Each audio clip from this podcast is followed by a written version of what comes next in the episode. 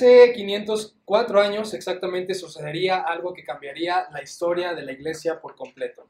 Un 31 de octubre de 1517, un monje alemán llamado Martín Lutero clavaría sus 95 tesis en la iglesia de Wittenberg.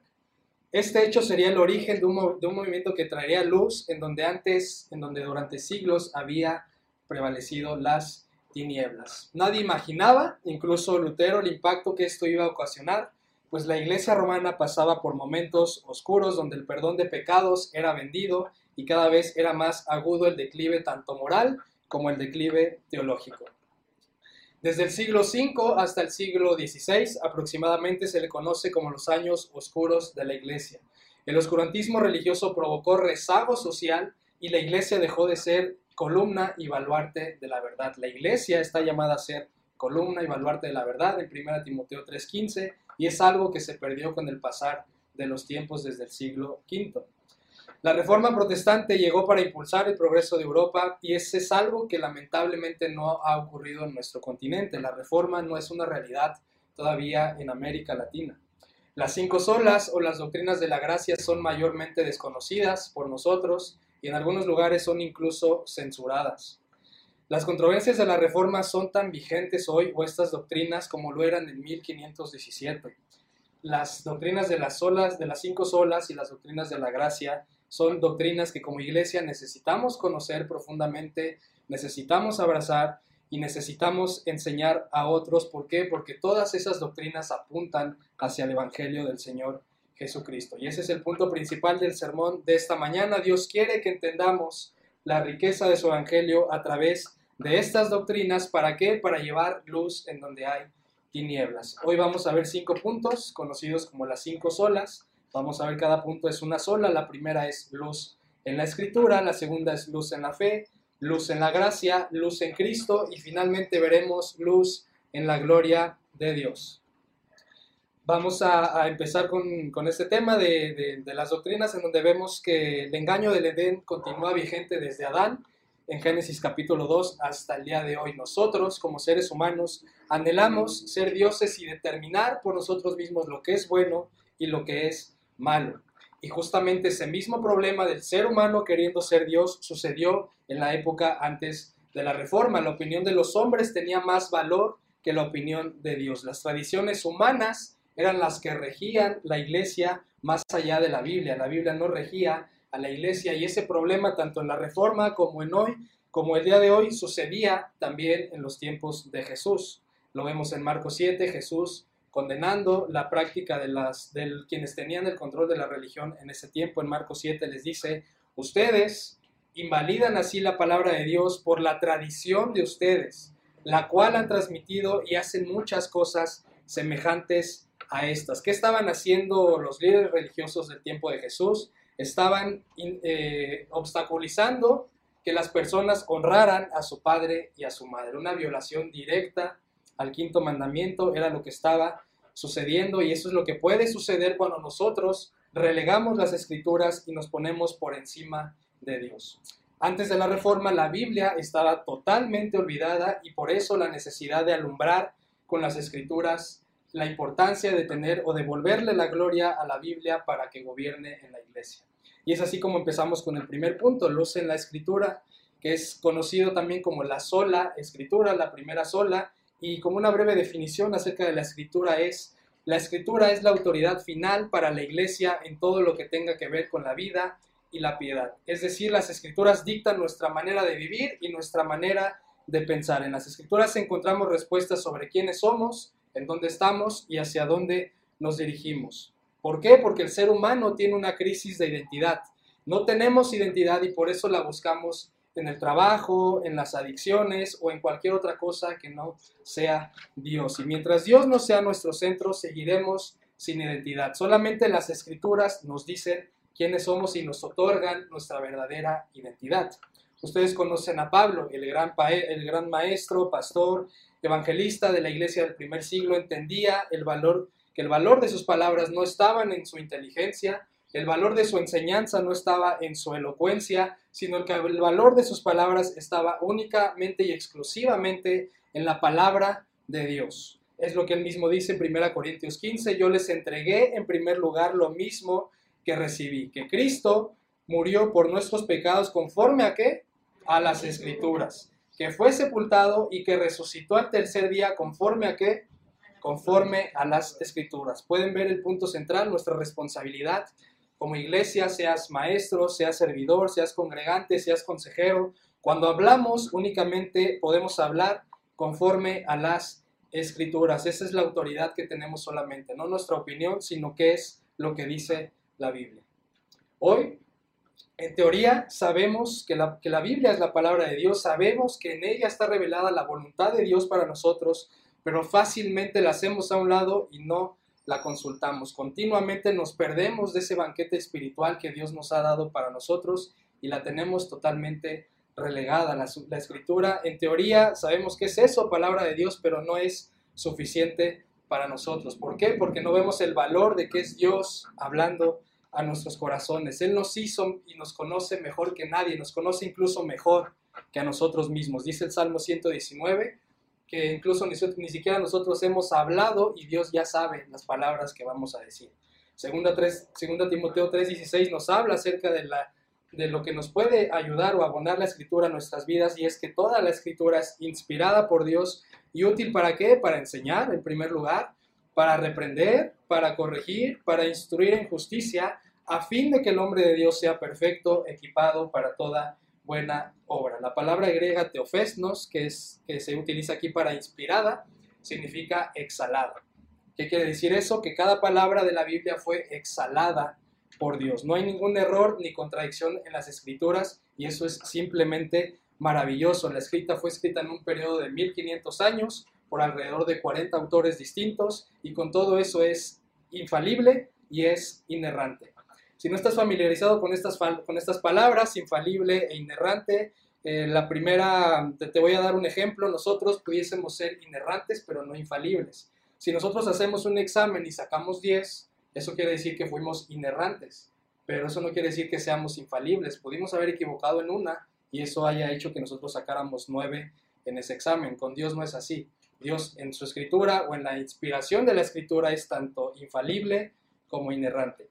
Y lo siguiente, iglesia, es increíble porque Dios eh, ha escrito el libro, nos ha dado la escritura. ¿Por qué? Porque quiere que lo conozcamos. Y eso en teología se llama la inmanencia de Dios. La Biblia es un gran regalo de Dios para nosotros y Dios quiere que lo conozcamos a través de ella y que disfrutemos de leer la Biblia todos los días. Qué bueno que escuchamos podcasts, qué bueno que escuchamos predicaciones cristianas, música, programas, que escuchamos a Sujel Michelén, que escuchamos Entendiendo los Tiempos, música edificante, pero debemos de entender que nada de eso es inspirado por Dios. Son herramientas que Dios utiliza para bendecirnos, pero el banquete principal es la escritura y Spurgeon lo, decía de la siguiente manera, visita buenos libros, pero habita siempre en la Biblia. No hay mayor privilegio que podamos tener hoy como iglesia que leer nuestras Biblias y eso era algo que en la reforma no, se, no estaba permitido para todos, era algo que solamente estaba dado hacia el clero, no dejaban que todo el mundo la leyera, no era como hoy que todos tenemos una Biblia en nuestras casas, en ese tiempo estaba totalmente prohibido, no sé si conozcan la historia de, de William Tyndale, él anhelaba que todos pudieran tener una Biblia en sus casas, es por eso que la traduce del hebreo, del griego, del arameo, la traduce al inglés. ¿Y saben qué pasó? Lo quemaron en una hoguera. Así era la apatía, así era el, desafío de querer tener una Biblia en nuestras casas o en sus casas, que costó la vida de este hombre por quemarlo por eso, por querer que cada familia tuviera una Biblia en sus casas. Y ese es un problema que nosotros el día de hoy no tenemos.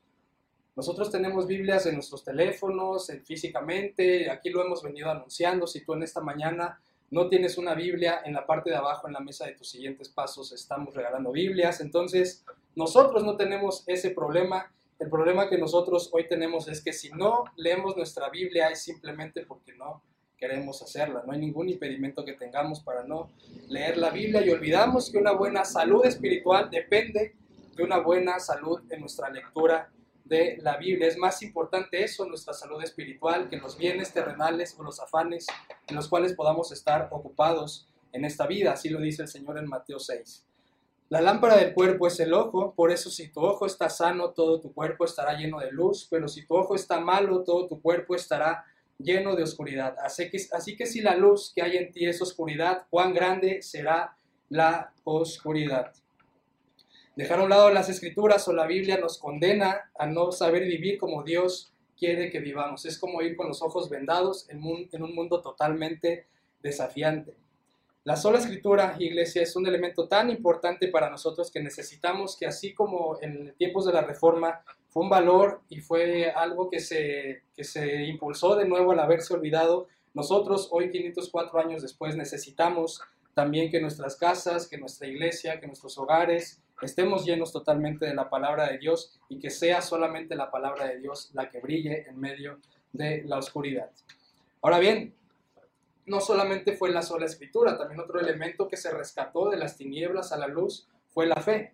Y con eso pasamos al segundo punto, luz en la fe. A este punto se le conoce como sola fe o la justificación solamente por fe. Y es común y van muy ligadas, si no conocemos, si no estamos identificados con la escritura o si la Biblia no es relevante para nosotros, es obvio que lleguemos a pensar que podemos ser salvos por obras o que podemos comprar el favor de Dios.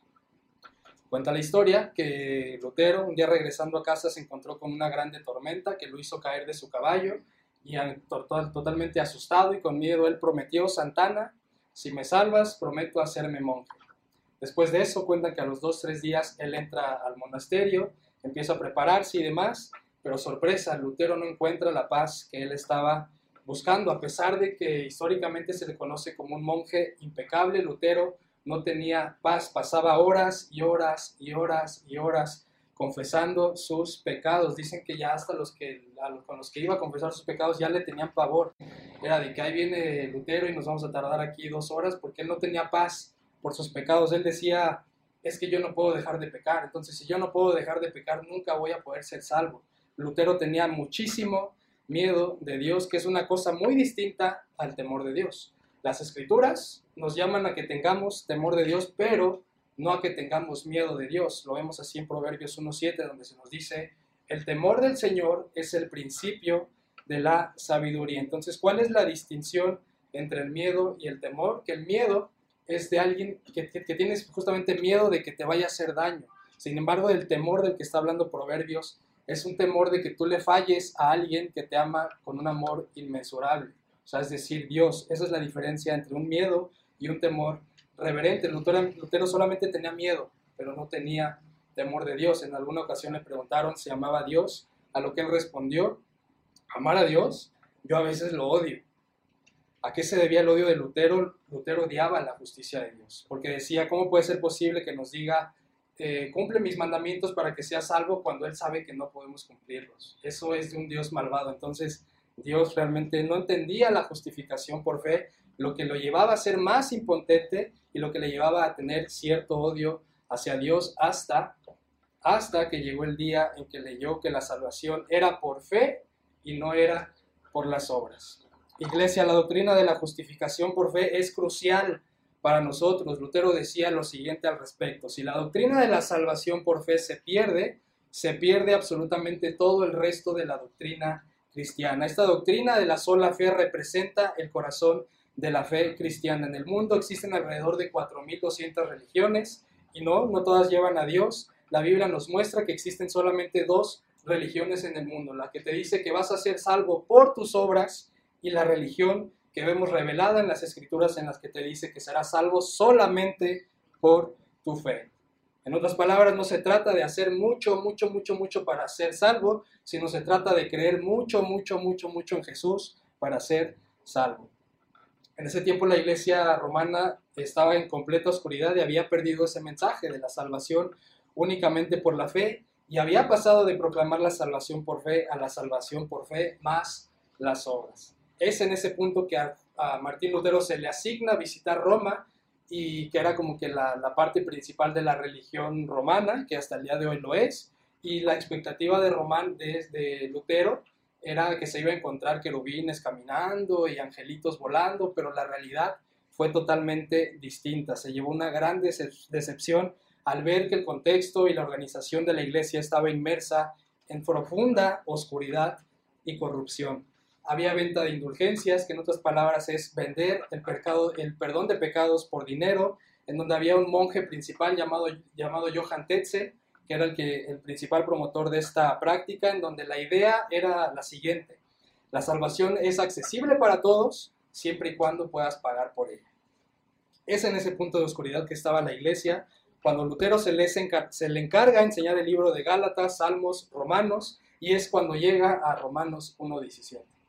Grave error enseñar, eh, o bueno, es providencia de Dios, pero grave error que encomendarle esa tarea porque en algún momento iba a llegar a Romanos 1.17 que dice, porque el Evangelio, en el Evangelio la justicia de Dios se revela por fe y para fe, como está escrito, más el justo, ¿por qué? Por las obras vivirá.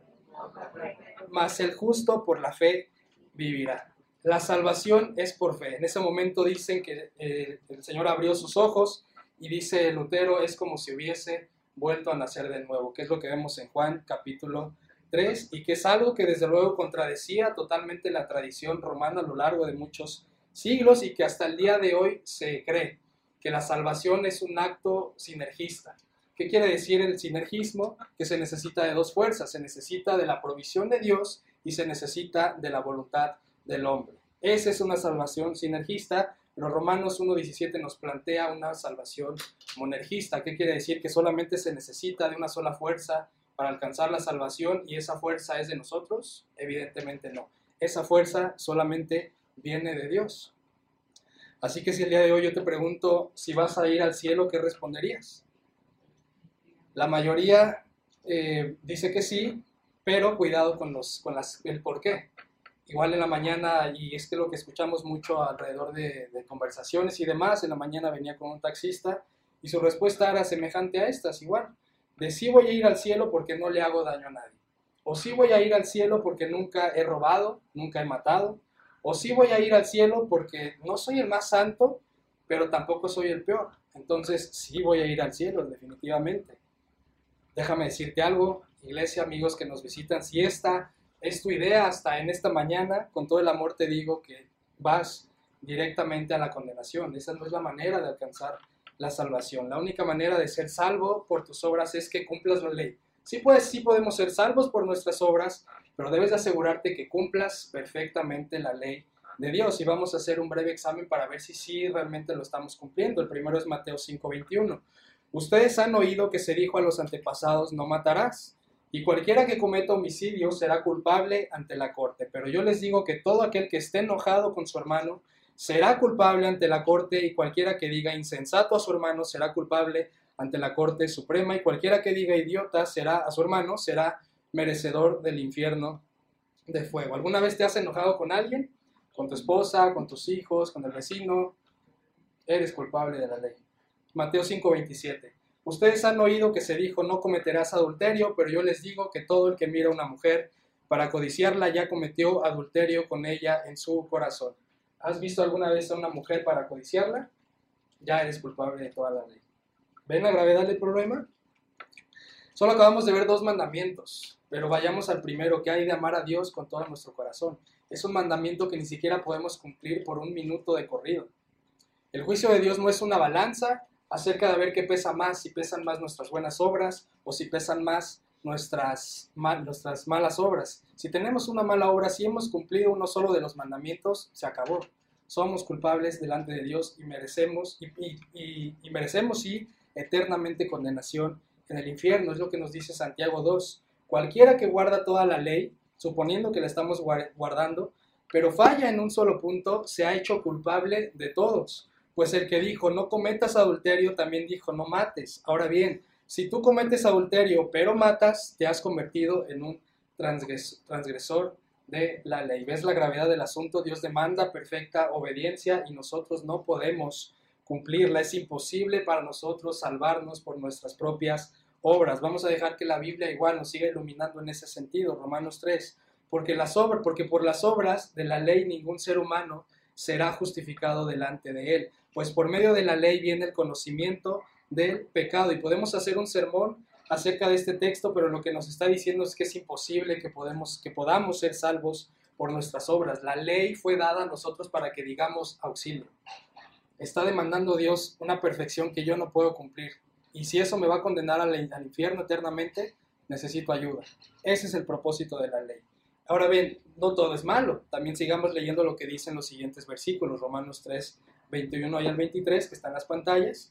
Pero ahora, aparte de la ley, ojo con esta palabra, aparte de la ley, la justicia de Dios ha sido manifestada, confirmada por la ley y los profetas. Esta justicia de Dios por medio de la fe en Jesucristo es para todos los que creen, porque no hay distinción por cuanto todos pecaron y no alcanzan la gloria de Dios. Y aquí también hay una parte, una palabra interesante que es, subrayenla si tienen ahí su Biblia o demás, que es aparte de la ley. Todos hemos pecado, ninguno ha alcanzado la gloria de Dios por obras, ni tampoco podemos, pero Dios nos ha dado otra vía para ser justos. A eso se refiere aparte de la ley. O que ya no pudiste cumplir la ley, entonces hay otra manera o hay otra vía aparte de la ley para alcanzar la justicia y es la sola fe. Por la fe, Cristo nos otorga su perfecta obediencia perfecta y a Él se le condena en la cruz por nuestros pecados. Eso se conoce como la doble imputación. Él recibe nuestro castigo y nosotros recibimos su herencia por su vida perfecta. Ahora bien, este mensaje de la salvación solo por fe solamente vino hasta el tiempo de la reforma o hasta que Cristo vino, la respuesta es no. Siempre ha sido desde Génesis, antes de que Cristo apareciera en escena, desde Génesis la salvación siempre ha sido por fe. Así sucedió con Abraham, Génesis 15:6. Abraham creyó en el Señor y él se lo reconoció por justicia. No dice, Abraham hizo muchas cosas por el Señor o Abraham se portó muy bien o Abraham hizo muchas buenas obras, sino que dice, Abraham creyó en el Señor y él se lo reconoció por justicia. Y la palabra se lo reconoció es del griego logizomai, que significa tomar algo que le pertenece a alguien y acreditárselo a otro. Es decir, la justicia le pertenece a Jesús, Él sí pudo cumplir la ley y a nosotros nos la otorga si vamos a Él en arrepentimiento y fe. Tal vez nosotros hayamos hecho una oración para recibir a Cristo, pero si no hemos creído el Evangelio por la fe, esa oración no sirve absolutamente de nada. La fe es un don de Dios que opera únicamente por gracia. Y con eso pasamos al tercer punto, luz en la gracia, o que dentro de la sola se le conoce como sola gracia y permítanme darles una breve un guía de lo que, para identificar lo que es la gracia. Dice, la gracia es la herencia de Dios dada a personas que no la merecen solo por el sacrificio de Cristo en la cruz. No la merecemos, pero se nos, se nos es otorgada solamente por el sacrificio de Cristo en la cruz. Dios nos ha mostrado, seguramente no sé qué tan familiarizado estés con esta palabra, con la gracia. Dios es un Dios de gracia que muestra gracia común y que muestra gracia especial. La gracia común, una evidencia o un ejemplo, es si tú estás respirando en este justo momento, no necesitas ser cristiano para respirar. Esa es la gracia común, es para todos. Mientras que la gracia especial habla acerca de, la salvación, exclusivamente de la salvación.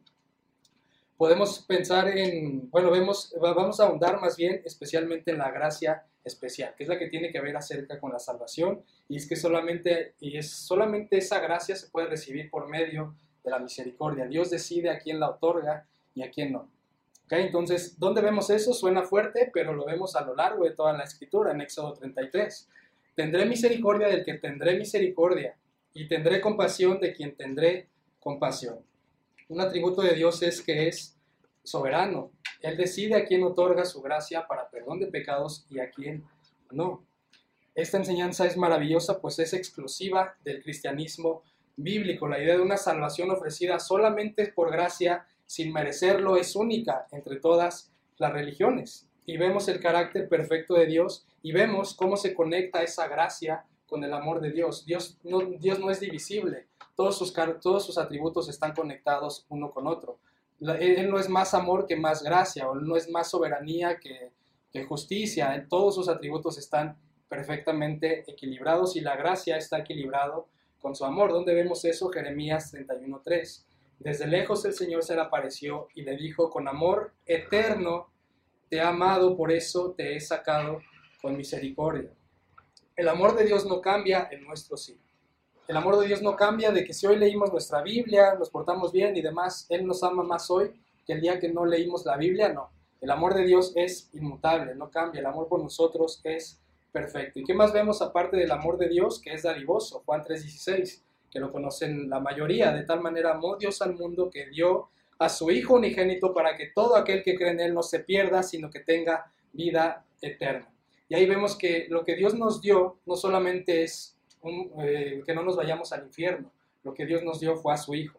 Y ese es nuestro problema cuando estamos sin Dios. No es que vamos al infierno como tal, sino que estamos sin Cristo. Ese es su verdadero regalo que nos da a su Hijo amado. Y la palabra mundo no quiere decir que todos serán salvos, sino se refiere exclusivamente a judíos y a gentiles que habrían de venir a la salvación. No quiere decir que todos van a ser salvos, sino que dentro de ese pueblo que Dios ha salvado habría judíos y habría gentiles. Gentiles significa todos aquellos que no son judíos, es decir, nosotros, mexicanos, chilenos, de varias nacionalidades. Ahora bien, para entender un poco más la grandeza de la gracia, necesitamos ver nuestra condición espiritual sin la gracia de Dios. Necesitamos vernos con los lentes de estar sin la gracia de Dios y sin la gracia de Dios nuestra condición es lamentable. ¿Por qué? Porque nos dice la escritura que estamos cegados espiritualmente. Segunda Corintios 4, está en las pantallas, Dios de este mundo ha cegado el entendimiento de los incrédulos para que no vean el resplandor del Evangelio de la gloria de Cristo, que es la imagen de Dios. Sin la gracia nosotros estamos cegados absolutamente en este mundo. Sin la gracia también tenemos un corazón duro, es lo que nos dice Ezequiel 36, 26. Sin la gracia somos esclavos del pecado, Juan 8, 34, donde dice, les digo que todo el que comete pecado es esclavo del pecado. La gracia excluye el sinergismo en la salvación y vemos que las obras no influyen para que Dios nos salve. Él nos da solamente gracia porque ese es su carácter. Efesios nos lo dice así, porque por gracia ustedes han sido salvados por medio de la fe, y esto no procede de ustedes, no depende de nosotros, sino que es un don de Dios, es un regalo de Dios, no por obras para que nadie se gloríe. Y si alguien más se pudiese seguir creyendo, confiando que puede salvarse por sus obras, que por sus obras puede ser salvo, Romanos 11:6 nos continúa diciendo, pero si es por gracia, ya no es a base de obras. De otra manera, la gracia ya no es gracia. Y si por obras, ya no es gracia. De otra manera, la obra ya no es obra. Entonces, eh, están esos dos caminos. Creemos o, intentamos obedecer la ley de Dios que es perfecta, que sabemos que con un solo error nos volvemos culpables de todo, o creemos en Jesús. Este mensaje es chocante, la gracia es chocante para una cultura meritocrática como la nuestra, en donde necesitamos hacer para conseguir las cosas. Así se nos educa desde chicos, de que si quieres comprar una casa, pues, necesitas trabajar, ahorrar, un carro, si necesitas ir a tal lado, necesitas, necesitas, necesitas para llegar a ese punto, pero con la gracia no es así. Si somos salvos, es solamente por lo que Cristo hizo en la cruz. Nosotros no podemos hacer absolutamente nada para mirar, para salvarnos, y eso nos lleva a mirar y a depender únicamente y exclusivamente en la obra de Cristo. Ese mensaje se había perdido en las en la época antes de la reforma y puede que nosotros también lo perdamos de vista. Necesitamos ver solamente la obra de Cristo porque solamente por esa es que podemos ser hoy salvos. Y con eso pasamos al penúltimo punto, luz en Cristo, que se conoce como solo Cristo dentro de las solas o salvación solo en Cristo. Y es esta quizá la enseñanza más controversial en la actualidad, ya que hoy en día todo es relativo y no hay verdades absolutas. La bandera de ser incluyentes crece cada vez más. Hay una intolerancia a los absolutos entonces, el mensaje de Jesús es un mensaje que choca frontalmente en un mundo relativo como el que estamos hoy, pero veamos la afirmación de Jesús en Juan 14, 6, donde dice Jesús, yo soy el camino, yo soy la verdad, yo soy la vida, nadie viene al Padre sino por mí. No está diciendo todos vamos al Padre por la religión en la que tú estés, sino que Él está diciendo nadie viene al Padre sino por mí. Jesús no dice, ven, te muestro el camino, sino que Él dice, yo soy el camino. Jesús no dice, ven, te voy a decir algunas verdades, sino que dice, yo soy la verdad. Jesús no nos dice cómo vivir la vida, Él es la vida. El mensaje de Jesús es excluyente y con eso tenemos dos alternativas nosotros en esta mañana. ¿Lo creemos o no lo creemos? No hay pauta y no hay lugar para decir que Jesús solamente fue un gran maestro. Jesús es nuestro Rey y Salvador o no lo es. Nos sometemos a su reino o estamos contra su reino. Somos del reino de Dios o somos pertenecientes del reino de Satanás. No hay un punto intermedio entre Dios y los hombres. No hay un punto intermedio entre Jesús y nosotros. O es lo que Él dice que Él es para nosotros o no lo es. Antes de la reforma, Cristo había perdido terreno como único mediador. No era solo Cristo, era Cristo más otros mediadores. De acuerdo al Papa León XIII, él declaró en alguna ocasión, nadie puede venir a Cristo excepto a través de su madre María. Y eso suena bien, suena interesante, el problema es que no tiene ningún respaldo bíblico, el único respaldo que se tiene son las bodas de Caná, donde María intercede para que Jesús convierta el, agua en vino, pero vemos que Jesús no lo hace porque se lo indique María, vuelvan a leer ese texto, Jesús lo hace porque su Padre se lo indicó, y asimismo él lo dice en Juan 6:38, porque he descendido del cielo no para hacer mi voluntad, sino la voluntad del que me envió. ¿De quién está hablando? Del Padre. Solamente él vino para hacer la voluntad de su Padre. Él no acepta órdenes de absolutamente nadie más. Jesús no hizo nada que no fuera en obediencia y voluntad a su Padre. Y vemos el asombro y la maravilla de Jesús. De verdad que conocer a Jesús es el viaje más maravilloso que nosotros podamos emprender en el día de hoy. Su vida, su muerte y su resurrección es, algo, es un evento que es totalmente impresionante y que nadie, vemos que nadie ha podido igualar esa, esa vida perfecta o esa obra de Jesús a través de su caminar en la tierra. Empezando por Adán, nadie ha podido cumplir la ley, solo había dos escenarios. Al que nadie cumpliera la ley era Dios poder decir, nadie la pudo cumplir, todos se van al infierno, o estaba la otra alternativa de decir, nadie la pudo cumplir, pero envío a Cristo para morir en la cruz en lugar del pecador. Estaban esas dos alternativas. Hoy nosotros sabemos cuál fue la que Dios tomó. Primera, dos, primera de Pedro 2 lo describe de la siguiente manera. El mismo, Cristo, llevó nuestros pecados en su cuerpo sobre la cruz a fin de que muramos al pecado y vivamos a la justicia porque por sus heridas fueron ustedes sanados. Pablo lo expresa de la siguiente manera en Romanos 5, que Dios demuestra su amor para con nosotros en que siendo aún pecadores, no es que se esperó hasta que Dios dijera, bueno, vamos a esperarnos a ver a que, a que obedezcan, a que entiendan, a que cambien. No, siendo aún pecadores, Cristo murió por nosotros. Ahí la maravilla de la obra de Cristo a nuestro favor. Y, vemos que una cosa en, dentro de la maravilla de esta obra de Jesús en la cruz, vemos que una cosa es obedecer, Jesús obedeció perfectamente la ley, pero eso, si Cristo nada más hubiese obedecido la ley, nosotros hoy estaríamos en infierno, en el infierno necesitaba ocurrir otra cosa, que es que se ofreciera en sacrificio por el perdón de pecados. Él pudo, Cristo pudo haber vivido una vida perfecta, pero no pagar por nuestros pecados. Esa es otra cosa totalmente distinta. No era la obligación de Jesús pagar por nuestros pecados, pero sin embargo, ¿sabes qué pasó? Lo hizo. ¿Por qué? Por amor de ti y de mí, es lo que nos dice Filipenses 2. Cristo, aunque existía en forma de Dios, no consideró el ser igual a Dios como algo a que aferrarse, sino que se despojó a sí mismo, tomando forma de siervo, haciéndose semejante a los hombres, y hallándose en forma de hombre, se humilló él mismo, haciéndose obediente hasta la muerte y muerte de cruz. Por lo cual también lo exaltó, por lo cual Dios también lo exaltó hasta lo sumo y le confirió el nombre que es sobre todo nombre, para que en el nombre de Jesús se doble toda rodilla. Si, no, si nosotros hoy no nos hemos doblado ante el señorío de Jesús, lo vamos a hacer más adelante, después de esta vida, pero en algún momento lo vamos a hacer, o lo vas a hacer en caso de que hoy en día no haya ese reconocimiento de a Jesús como Señor. De modo que vemos que si solamente era necesario portarnos bien para ser salvos, la cruz era totalmente irrelevante, solamente hay que portarnos bien, pero vemos que no, que, la, que no es así, la cruz era absolutamente necesaria. Sin Cristo y sin ese sacrificio en la cruz, nosotros hoy en día, en este momento, mereceríamos la eterna condenación de Dios, mereceríamos estar en el infierno. La resurrección de Jesús eh, nos, afirma lo, lo siguiente, la vida perfecta que está en pantallas, la vida perfecta y la muerte de Jesús fueron importantes pero no suficientes para nuestra salvación. Cristo necesitaba resucitar para sellar su victoria a nuestro favor. De modo que es importante todo no es más importante una que otra. Es importante que haya vivido una muerte perfecta, es importante, una vida perfecta, es importante que haya sido crucificado en la cruz, pero era importante también que crucificar, que, que fuese crucificado y que resucitara también de los muertos. Esa es la obra perfecta de Jesús. Sin resurrección no habría cristianismo ni salvación de pecados el día de hoy. Así lo vemos en 1 Corintios 15. Si los muertos no resucitan, entonces ni siquiera Cristo ha resucitado. Y si Cristo no ha resucitado, la fe de ustedes es falsa, todavía están en sus pecados.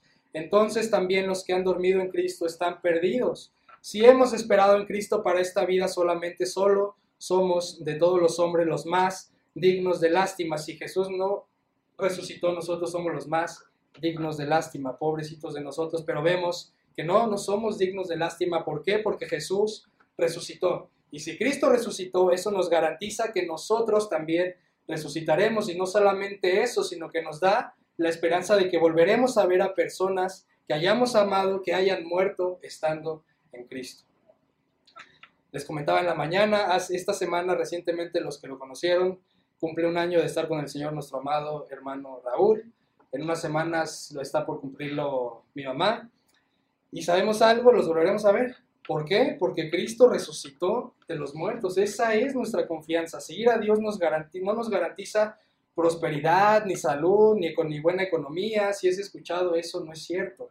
Dios nunca nos ha prometido eso. Él nos dice que por la obra de Cristo la muerte no tiene ningún poder sobre nosotros. Algún día tú y yo vamos a morir. Los que estamos aquí en un año, en un mes, en cinco años, en diez años, no vamos a estar los mismos. Vamos a tener que morir eventualmente y está bien. No tenemos que temer a la muerte. Jesús ya la venció. Es lo que vemos en 1 Corintios 15. Devorada ha sido la muerte en victoria por Jesús. ¿Dónde está, oh muerte, tu victoria? ¿Dónde, oh sepulcro, tu aguijón? En esta vida vamos a enfrentarnos con dificultades, falta de salud, falta de empleo, problemas en casa, problemas en el trabajo. Todo eso es inevitable, pero hay algo que sí podemos evitar. Caminar esos problemas sin Jesús. Tu salud, tu salud se está deteriorando, pero camina con Jesús. No tienes trabajo, pero camina con Jesús. Todo va bien, camina con Jesús. No te creas autosuficiente. Cristo es todo lo que necesitamos y es digno de toda nuestra confianza. Ve las declaraciones que él hace de sí mismo en el Evangelio de Juan. Él dice, yo soy el camino, yo soy la verdad, yo soy la vida, yo soy la puerta, soy el buen pastor, el pan de vida, la luz del mundo, la resurrección y la vida, yo soy la vid verdadera. Eso nos llama únicamente a confiar en Jesús. Él es eterno, es lo que nos dice Juan 1.1. Él es nacido sin pecado, es lo que nos dice Isaías 7.14 es verdaderamente hombre y, verdaderamente Dios, Filipenses 2.5, es poderoso sobre la creación, sobre los demonios, sobre los muertos, Él es sobre todo, no hay otro como Él, y en tres años de enseñanza lleva más influencia que cualquier otro. Los filósofos o reconocidos filósofos griegos tardaron aproximadamente 40, 50 años para dejar un legado que hasta hoy en día se, se pudiese conocer. A Jesús solamente le bastaron tres años. Solamente estuvo tres años de enseñanza y lleva más de dos mil años de influencia. Jesús ha instalado un reino y regresará para reinar eternamente. Sea un ciudadano, seamos ciudadanos del reino de Dios y si ya somos creyentes, disfrutemos de tenerlo realmente como Señor y Rey cada día de nuestras vidas. Y si aún no lo eres, arrepiéntete de tus pecados y cree en el Evangelio. No vivas para tu propia gloria, vive para la gloria de Dios. Y con eso pasamos a ese último punto de luz en la gloria de Dios o dentro de las olas que se conoce como la solo o como solo a Dios la gloria. En hebreo se usa la palabra kabod para gloria, en griego se usa la palabra doxa, que tiene que ver con algo pesado, con, algo, con algún elogio. Esa es la gloria de Dios. Si algo se había perdido antes de la reforma era la gloria de Dios. Y luego de la caída nuestra tendencia es a robarle la gloria de Dios. Cualquier logro o éxito en que participemos creemos que es por nosotros, cuando realmente no es así. Se nos inflama el pecho de orgullo creyendo que todo es acerca de nosotros, pero la realidad es que evidenciamos nuestra ingratitud hacia Dios. Dios no comparte su gloria con absolutamente nadie. Dios no comparte su gloria con papas, Dios no comparte su gloria con pastores, Dios no comparte su gloria contigo, Dios no comparte su gloria con absolutamente nadie, es lo que dice en Isaías 42. Yo soy el Señor, ese es mi nombre, mi gloria a otro no daré, ni mi alabanza a imágenes talladas. Thomas Watson alguna vez dijo, Dios puede darnos lluvia, sol, alimento, salud y puede darnos todas las cosas, incluso nos dio a su Hijo. Pero hay algo que Él no nos puede dar y eso es su gloria. La iglesia estaba secuestrada por el liderazgo religioso de esa época, toda la gloria iba dirigida al clero y Dios estaba siendo relegado y con eso vemos la ignorancia fundamental de desconocer las escrituras, de que no sabemos que realmente toda la gloria es para Dios y no a los hombres. ¿Por qué? Porque todo es de Él, es lo que vemos en el Salmo 24.1. Del Señor es la tierra y todo lo que hay en ella, el mundo y los que en Él habitan, todo es absolutamente de Él. Tu cuerpo no te pertenece, tu carro, nada nos pertenece, todo es absolutamente de Él. Todo es por Él, Hebreos 1.3, Él es el resplandor de su gloria y la expresión exacta de su naturaleza y sostiene todas las cosas por la palabra de su poder. Colosenses 1.16, todo es para Él, para Dios, porque en Él fueron creadas todas las cosas, tanto en los cielos como en la tierra, visibles e invisibles, ya sean tronos o dominios o poderes o autoridades, todo ha sido creado por medio de Él y para Él. Ahora bien, mucho cuidado con, con lo que voy a, decir a continuación, la salvación tiene que ver exclusivamente con Dios, no tiene que ver nada, absolutamente nada con nosotros. Se trata de Dios y es para su gloria. No es una obra que solamente haya sido efectuada por el Padre o por el Hijo, por el Espíritu Santo, sino que es una obra que fue efectuada por los tres para que con ello le demos la gloria a ese Dios que es trino y que es digno de recibirlo, porque solamente por eso es que nosotros podemos eh, ser salvos el día de hoy. Finalmente, otro aspecto de la solo a Dios la gloria que recuperó la reforma es que antes solamente se creía que si eras del clero eras digno de gloria, pero que si no eras del clero no podías dar gloria a Dios. Y eso es, eso es una totalmente aberración y es una mentira que vemos que no es cierto. No sé cuál sea tu oficio o incluso si estás desempleado en esta mañana, pero recuerda, tú solamente fuiste hecho y fuimos hechos solamente para la gloria de Dios. Es lo que nos dice Efesios 1. Fuimos hechos para la gloria, para la alabanza de la gloria de su gracia. Ese es el propósito, el propósito por el cual fuimos creados desde donde estés, trabajando, desempleado, como sea. Glorifica a Dios desde ahí, es lo que nos dice 1 Corintios 10. Ya sea que coman, ya sea que beban o que hagan cualquier otra cosa, háganlo todo para la gloria de Dios. ¿Cómo podemos concluir este sermón? Si estás tú en esta mañana sin Cristo, atiende el llamado que él hace en Juan 3, donde dice que la luz vino al mundo, está hablando de Jesús, y los hombres amaron más las tinieblas que la luz, pues sus acciones eran malas. Porque todo el que hace lo malo odia la luz y no viene a la luz para que sus acciones no sean expuestas, pero el que practica la verdad viene a la luz, viene a Jesús para que sus acciones sean manifestadas, que han sido hechas en Dios. Si estás sin Cristo, no sigas caminando más en tinieblas, ven a Cristo el día de hoy. Y si tú ya estás en Cristo, recuerda el llamado, recuerda el por qué fuiste salvado, primera de Pedro 2.9. Ustedes son linaje escogido, real sacerdocio, nación santa, pueblo adquirido para posesión de Dios, a fin de que anuncien las virtudes de aquel que los llamó de las tinieblas. Ya no estamos llamados a vivir en tinieblas, sino que estamos llamados a vivir en su luz admirable. Fuimos llamados para andar en luz, Mateo 5. Así brille la luz de ustedes delante de los hombres para que vean sus buenas acciones y glorifiquen a ustedes. No, para que al ver sus buenas acciones glorifiquen a su Padre que está en los cielos. No seamos creyentes que viven como si viviéramos aún en tinieblas. Avancemos y crezcamos en la semejanza de Cristo para la gloria de Dios. Vamos a orar.